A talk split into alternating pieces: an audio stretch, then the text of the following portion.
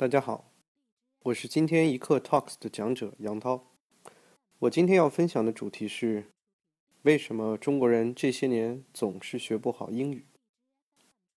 谈到学习英语，相信所有的听众不不陌生。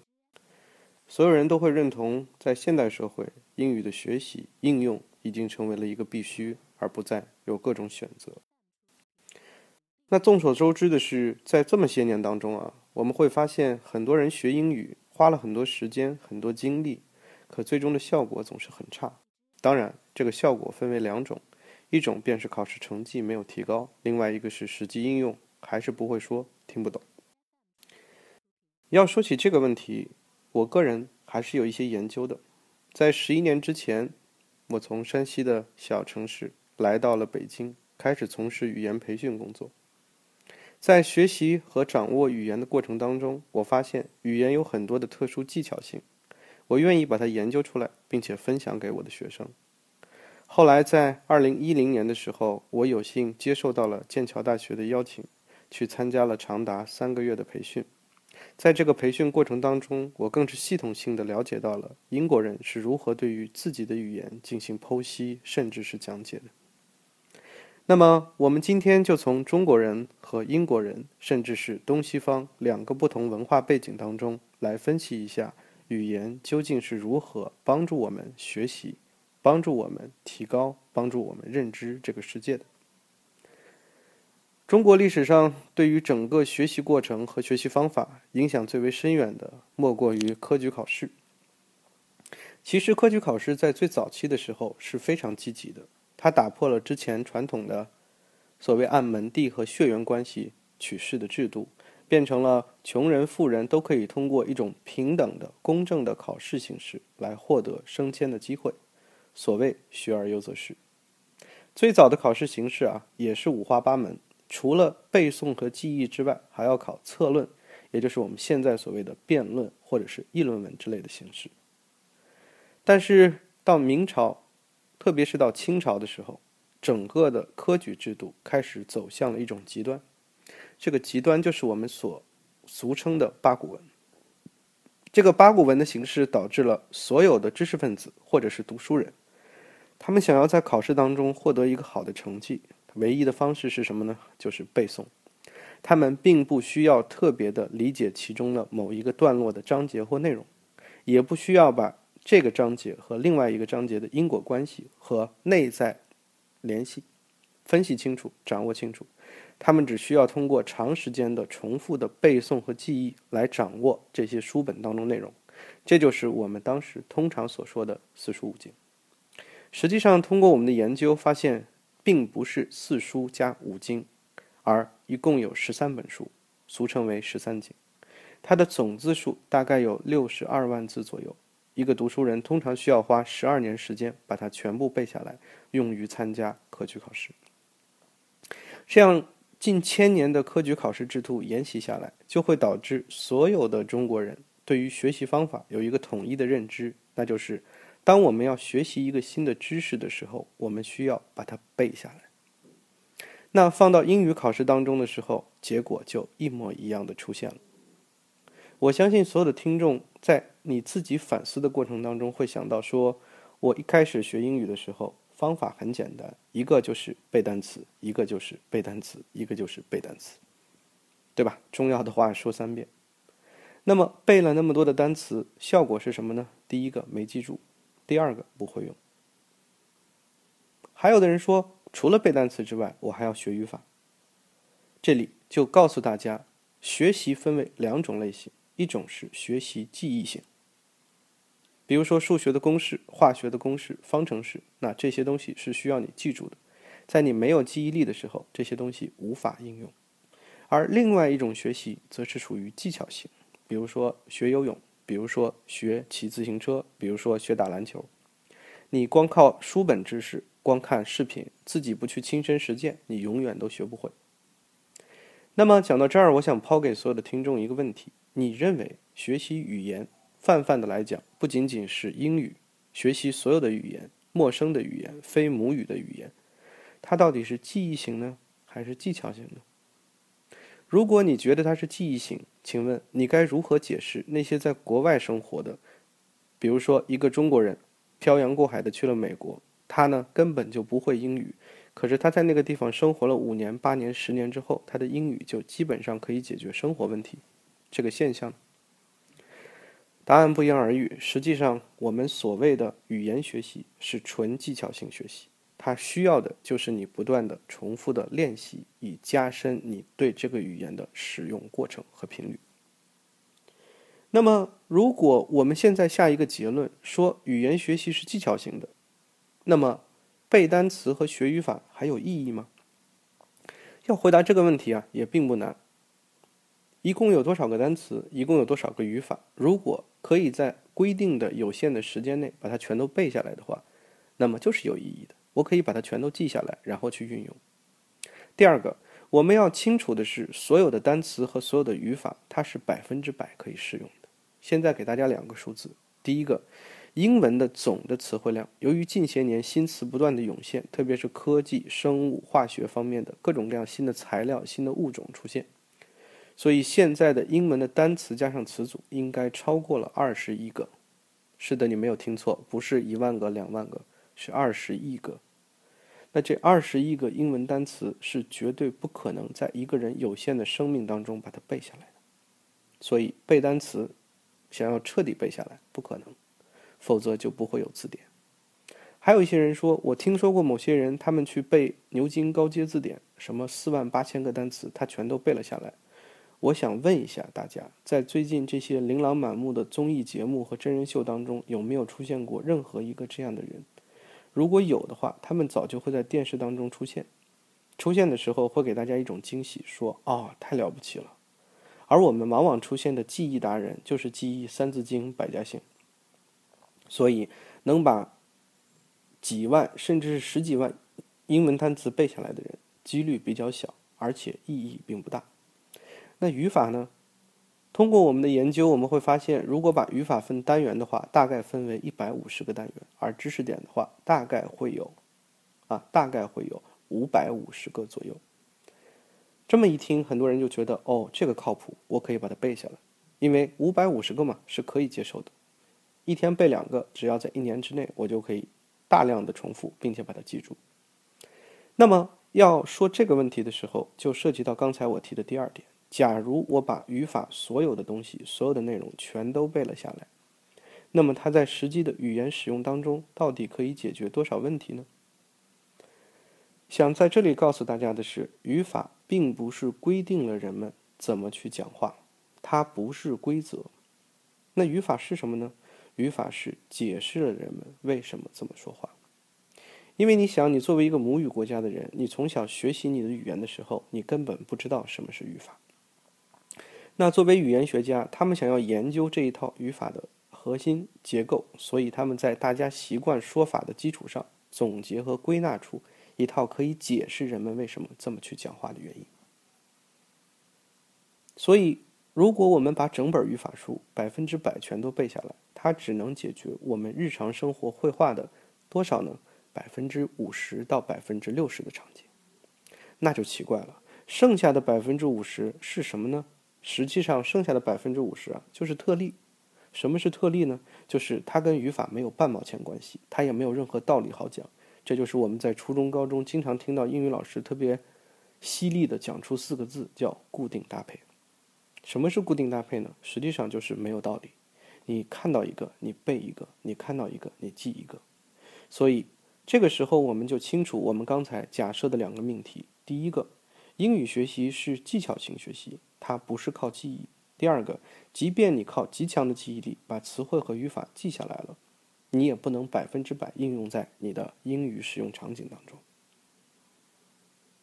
那么接下来我们稍微多谈一谈有关语法的事情啊，因为在现在这个社会当中，谈英语培训，特别是谈背单词已经泛滥，特别是在最早期的时候，新东方的老于出了一本红宝书，开始教你用词根词缀背单词，这个东西就风行了大江南北。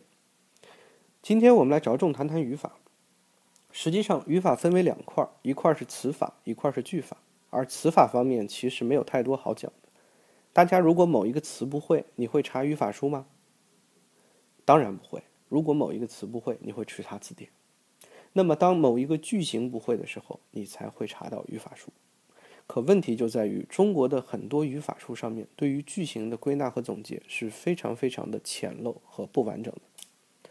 那究其原因，主要是因为中国的这些语法书的根源不是我们自己原创的一套语法，也就是说，我们现在所有中国人所学习的语法体系实际上是 borrowing 借鉴来的。借鉴的是谁呢？是美国还是英国？答案都不是。我们借鉴的实际上是前苏联的一套语法体系。当时引进这套语法体系的是前苏联一个著名的语言研究者，叫做甘希纳。所以，通过他那套语言研究体系所发明出的所有和衍生出的所有语法结构，我们都叫做干式语法结构。那么，这套语法结构的特点是什么呢？用通俗的话讲给大家，就是这套语法结构的核心特点在于，它是给语言学家看的，不是给学习者看。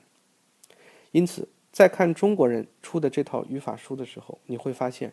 里面是用一个概念来解释另外一个概念，比如说什么是定语从句，是因为，对吧？定语要修饰前面主句当中的一个名词或者是名词词组，它可以前置、后置，甚至是使用非限定性定语的结构来对前面的名词进行限定，这就是对于定语从句的解释。可是你看了每一个中国字，你看了每一个汉字，你觉得你都知道。可请问什么是定语？你清楚吗？不清楚。什么叫做主句当中的名词或名词词组？你清楚吗？也不清楚。那么除了主句之外，是不是还有一个从句？请问如何去判断主句和从句呢？这些细碎的概念，你越听越迷糊，越听越搞不清楚。所以最后的结果就是。尽管书里面老师想用通过一个词去解释另一个词，可是往往的结果就是一个词解释另一个词的时候，新的词我也不知道是什么意思，越解释越糊涂，越解释越迷茫，最后干脆我就不听了。所以，我们语法这些真正的问题找到了之后，如果你还按照之前的这套语法体系去学习，它不但解决不了你的英语学习问题，反而它会帮你的倒忙。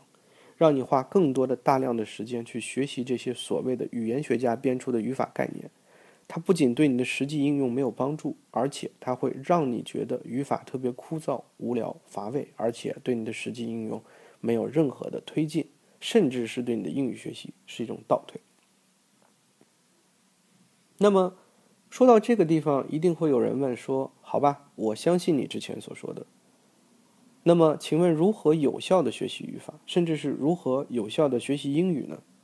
其实非常简单，语法学习和英语学习它有一个共通性，我们之前讲过是技巧性，也就是说，不管你学的是语法，背的是单词，还是笼统的去学习英语的听说读写，记住，一定是以输出作为目的。换句话说，你不要去。理解什么叫做定语从句，你可以直接学习一个句型，这个句型当中包含了定语从句的结构。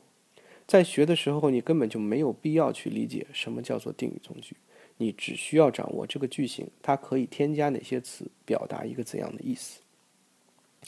也就是说，我们举一个特别简单的例子，让大家马上形成一个概念。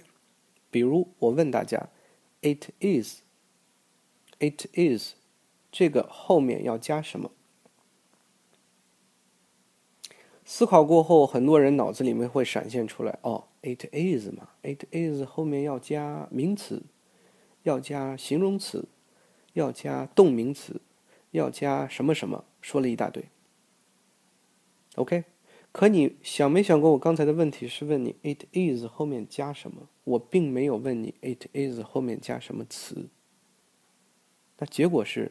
你会首先想到语法概念，而在我们要教的一套语法体系当中，实际上想告诉大家的是：It is hot, it is a sunny day, it is Sam, it is a book。你只需要记住后面具体加的某一个词，你便知道说，哦，它可以表示一个东西的属性，它可以表示一个东西的状态。比如说，It is sunny, it is raining。至于 it is 这个句子结构叫做主系表结构，根本不需要知道，因为这个主系表对于你理解 it is 没有任何帮助。这就是我们刚才所说的，如果你想系统性的学好语法，实际上你需要的并不是记住概念，而是记住每一个语法点它的具体使用过程。那讲到这个地方，很多同学就会说：“好吧，我觉得这个方法是有效的。可是你刚才说过，中国这套语法体系当中都是以机械性的概念为主的，有没有一本好的语法书，或者是教材，或者是资料，或者是课程，能够帮助我们去提高我们所谓的实际语法应用能力呢？”很遗憾的就是，目前还没有一个特别好的教材，或者是课程，或者是材料。当然，这也是我们在未来的工作当中研究的重点和核心。也就是说，针对于其他语言的、非中文的这样的教材，实际上是有出的。但是在中国这个语境下，我们想找到这样的一本通过例子来解释语法特征，不要通过概念让学生学会这个语法点的教材，还是比较少见的。OK，因此我们在通过自己的研究过程当中，也不断的向推陈出新，出现这样的相关的内容给大家学习或者是应用。那么有想知道或者是了解这些语法信息或者是语法点的同学们，或者是英语学习爱好者们，大家可以关注一个囧书网，啊，网址是三 w 点囧 book dot com 在这个网站上你可以找到一些相关的资料。与此同时，你也可以关注剑桥大学的官方网站，叫做 CambridgeEnglish.com。啊，这两个网站上你都可以找到这些相关的资料。OK，好，今天的时间已经差不多了，最后想给大家做一个小的总结，归纳一下我们今天所说的。首先，因为我们长期学习的习惯是记忆。所以我们以为一切都可以记下来就学会了，而语言恰恰不是这样，你记不住，而且你记下来也不一定会用。因此，语言的方式就是要去运用，这是它的技巧性决定的。第二个，词汇和语法是存在特例的，当你把它全都记住的时候，它的应用场景也不是百分之百。所以，除了学习规矩，还要学习特例。第三个，在整个中国的语法学习过程当中，我们的。语法教材编写的逻辑实际上是按照语言学去编写的，不是给英语使用者的。因此，如果通过抱着一本语法书想要把它彻底学会，结果是比较困难的。那么，最后想告诉大家的是，如果你真的是想要提高英语，第一个，绝对不要以考试作为目的，因为太多人是因为马上就要考试，马上就要获取成绩，所以才抓紧时间学英语的。因此，这样的情况下就会急功近利。啊，我还有十天要考到一个什么成绩，因此我就要找一个特别有名的机构或者特别有名的老师来帮我去学习。神仙也不可能让一个人在短期之内技巧性提高。记住，所有的好的运动员，他们都是技巧性的拿手的人才。但是这些人，他们不是生下来就这样，他们是有天赋，但与此同时加上无数次重复性的枯燥的训练而完成。最后想跟大家说的是，英语啊是一个持久战，语法呢是一个技巧性的学习过程。所以，如果你要选好一套教材，如果你要选好一套课程，千万不要虎头蛇尾，你要从头到尾的把它坚持下来。这个时间可能需要三个月，可能需要半年，但是当你坚持下来之后呢，效果是非常美好的。以后在你的人生道路当中，再也不要因为英语的这一点点破事儿而影响到你自己的心情。工作甚至是生活。好了，这就是今天我跟大家分享的内容。我是杨涛，希望大家以后继续关注我们的更多的演讲内容。再见。